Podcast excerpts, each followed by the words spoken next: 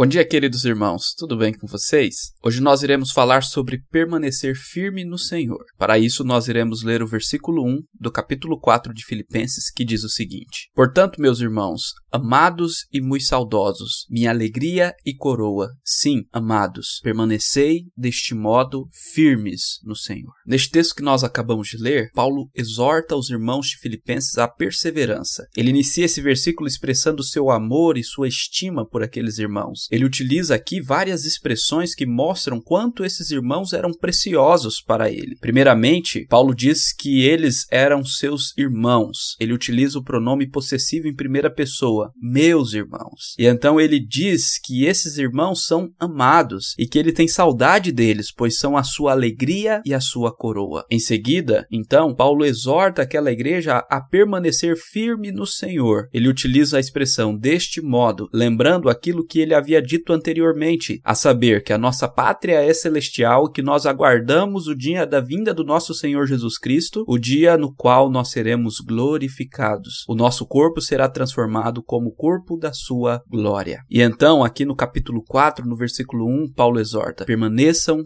firmes no Senhor. Aqui nós temos uma das mais importantes virtudes cristãs, que é a perseverança. Existe uma doutrina reformada que afirma que todos os verdadeiros cristãos irão perseverar perseverar até o fim, isto é, se manterão firmes em Cristo e não se desviarão dele. E a garantia disto é o próprio Deus, que nos preserva e nos mantém firmes até o dia da sua vinda. O que eu quero destacar hoje é que uma coisa é crer no Evangelho e outra coisa bem diferente é continuar crendo e crescendo na graça do nosso Senhor Jesus Cristo. Quando Jesus contou a parábola da semeadura e expôs ali quatro tipos de solos diferentes, que são quatro tipos de corações diferentes que aceitam a palavra, a diferença entre os solos estava na perseverança, na permanência, na continuidade do crescimento da semente que ali foi plantada. Desta forma, a semente que caiu em terra boa cresceu e produziu frutos, e as outras sementes não tiveram continuidade no seu crescimento, pois ou a palavra de Deus foi ofuscada pelo inimigo, ou pela pouca raiz, ou ainda pelos espinhos dos prazeres mundanos que estavam no coração e mataram o seu crescimento. Portanto, um dos conselhos mais importantes àqueles aqueles que se convertem a Jesus é que perseverem, mesmo que haja perseguição, sofrimento e tribulação, que se mantenham firmes em Cristo. Continuar sendo cristão, portanto, não é apenas uma evidência daquele que verdadeiramente foi salvo em Cristo Jesus, mas também só é possível através da graça e da ação do Espírito Santo. Pois no final das contas, quem nos faz perseverar até o fim é o nosso Deus através do poder do seu Santo Espírito. Portanto, tal exortação que Paulo faz à igreja é na verdade exortação exortação à dependência ao Senhor, uma exortação para depender do seu poder e descansar em sua graça. Permanecer firme no nosso Senhor Jesus Cristo, portanto, é não deixar que qualquer circunstância faça com que essa dependência ao Senhor venha esmorecer. No Evangelho de Jesus segundo João, no capítulo 15, nos versículos 4 e 5, Jesus nos ensina sobre essa dependência e sobre esta permanência nele, quando diz: Permaneçam em mim e eu permanecerei em vocês. Nenhum ramo pode dar fruto fruto por si mesmo, se não permanecer na videira. Vocês também não podem dar fruto se não permanecerem em mim. Eu sou a videira, vocês os ramos. Se alguém permanece em mim e eu nele, esse dá muito fruto, pois sem mim vocês não podem fazer coisa alguma. Observe o final do versículo 5: Pois sem mim nada podeis